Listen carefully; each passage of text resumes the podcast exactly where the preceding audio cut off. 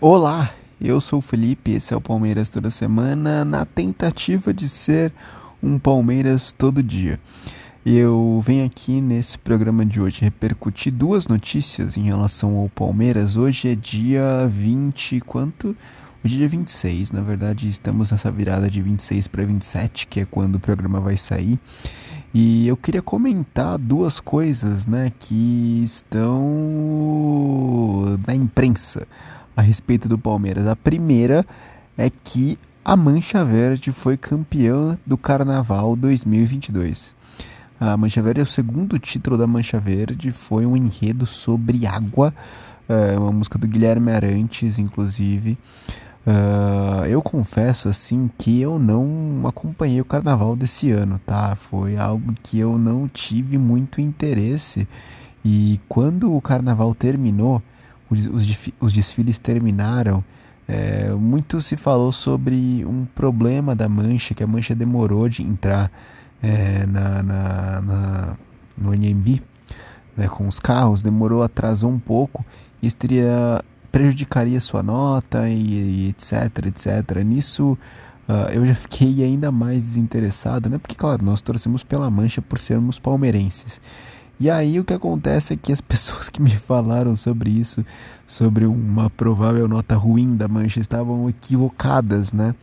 E a Mancha se sagrou campeã. Não importa, na verdade, aí corrigindo os meus amigos que passaram a informação errada, não importa o tempo, quando que você entra na avenida, desde que você, enfim, cumpra, é, consiga terminar de, de, passar todos os carros, desde que você consiga terminar no tempo correto. E a Mancha conseguiu isso, ganhou o carnaval este ano, é, bicampeã. É, espero aí, enfim, bons, um bom carnaval ano que vem. E é isso, eu acho que isso para comentar sobre o carnaval deste ano. Próximo enredo falaram que será sobre Lampião. Vamos ver o que, que será, o que virá em seguida. A outra notícia que eu quero repercutir é a notícia do Andréas Pereira sobre contratações novamente, tá? O Palmeiras, ele, enfim, aparentemente, segundo Jorge Nicola, sinalizou que está interessado no Andréas Pereira, o nosso o cara da Libertadores 2021, um dos caras da Libertadores 2021, né? ele vai errar o vai errar o, o, o, tempo de bola, o Davidson vai roubar e vai entrar para a história na, na, na dos Libertadores en el año. Nunca vai acontecer em la vida. E, e o Andrés Pereira é um jogador que o Flamengo, né? Um jogador do Manchester United e emprestado ao Flamengo. O Flamengo aparentemente é, fez uma proposta de compra pelo Andrés Pereira, mas depois voltou atrás é, e provavelmente muito por conta do, do, dos problemas, né, deste problema específico da Libertadores que o Flamengo até hoje não superou e nem sei se um dia vai superar. É, e parece né, que o Flamengo retirou essa proposta é, para a compra do Andrés Pereira depois de algumas reações negativas da torcida. Não se sabe se o Flamengo ele vai fazer uma outra investida, se vai tentar novamente, mas o fato é que, segundo o Jorge Nicola, o Palmeiras está interessado e especialmente após o, a lesão do Jailson. Jailson e Andrés Pereira jogam em funções diferentes, né? O Jailson é um cara muito mais retenção, enquanto que o Andrés Pereira é um cara muito mais criação. No entanto, eu de forma alguma descartaria o Andrés Pereira no meu time. Aliás, eu acho que o Andrés Pereira jogaria em qualquer outro time aqui do Brasil. Ele tem qualidade, ele tem bola para isso. Errou e um erro muito grave, gravíssimo, mas acontece coisas no futebol, né?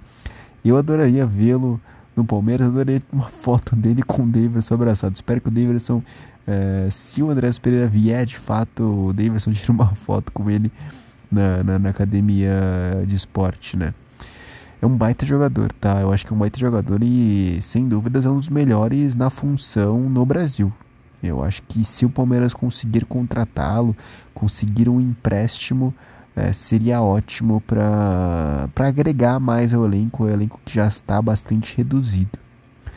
Uma outra notícia é que o Palmeiras vai jogar Libertadores amanhã contra o Emelec É, e essa é a última notícia do podcast, né? Um podcast um pouco mais curto, afinal estamos nesse formato diário. É, o Palmeiras vai jogar com um time reserva, aparentemente, um time misto, nesse jogo contra o Emelec, porque vai poupar jogadores. Né? O Palmeiras perdeu o Jailson e acredito que o Palmeiras tema perder outros jogadores. Então, considerando que a Libertadores já está um passo para a gente passar para a próxima fase e que o time reserva é um time que se dá bem e está jogando bem, uh, por que não colocá-lo, escalá-lo é, para essa partida contra o Emelec? E isso que o Palmeiras vai fazer, afinal de contas também. O Palmeiras saiu de dois jogos muito intensos, né? Um jogo contra o Flamengo, um jogo contra o Corinthians. Então nada mais justo do que poupar os seus principais jogadores é, para esse confronto, que é um confronto que uh, a gente ganhando, perdendo, empatando, talvez né, não influencie muito a nossa classificação.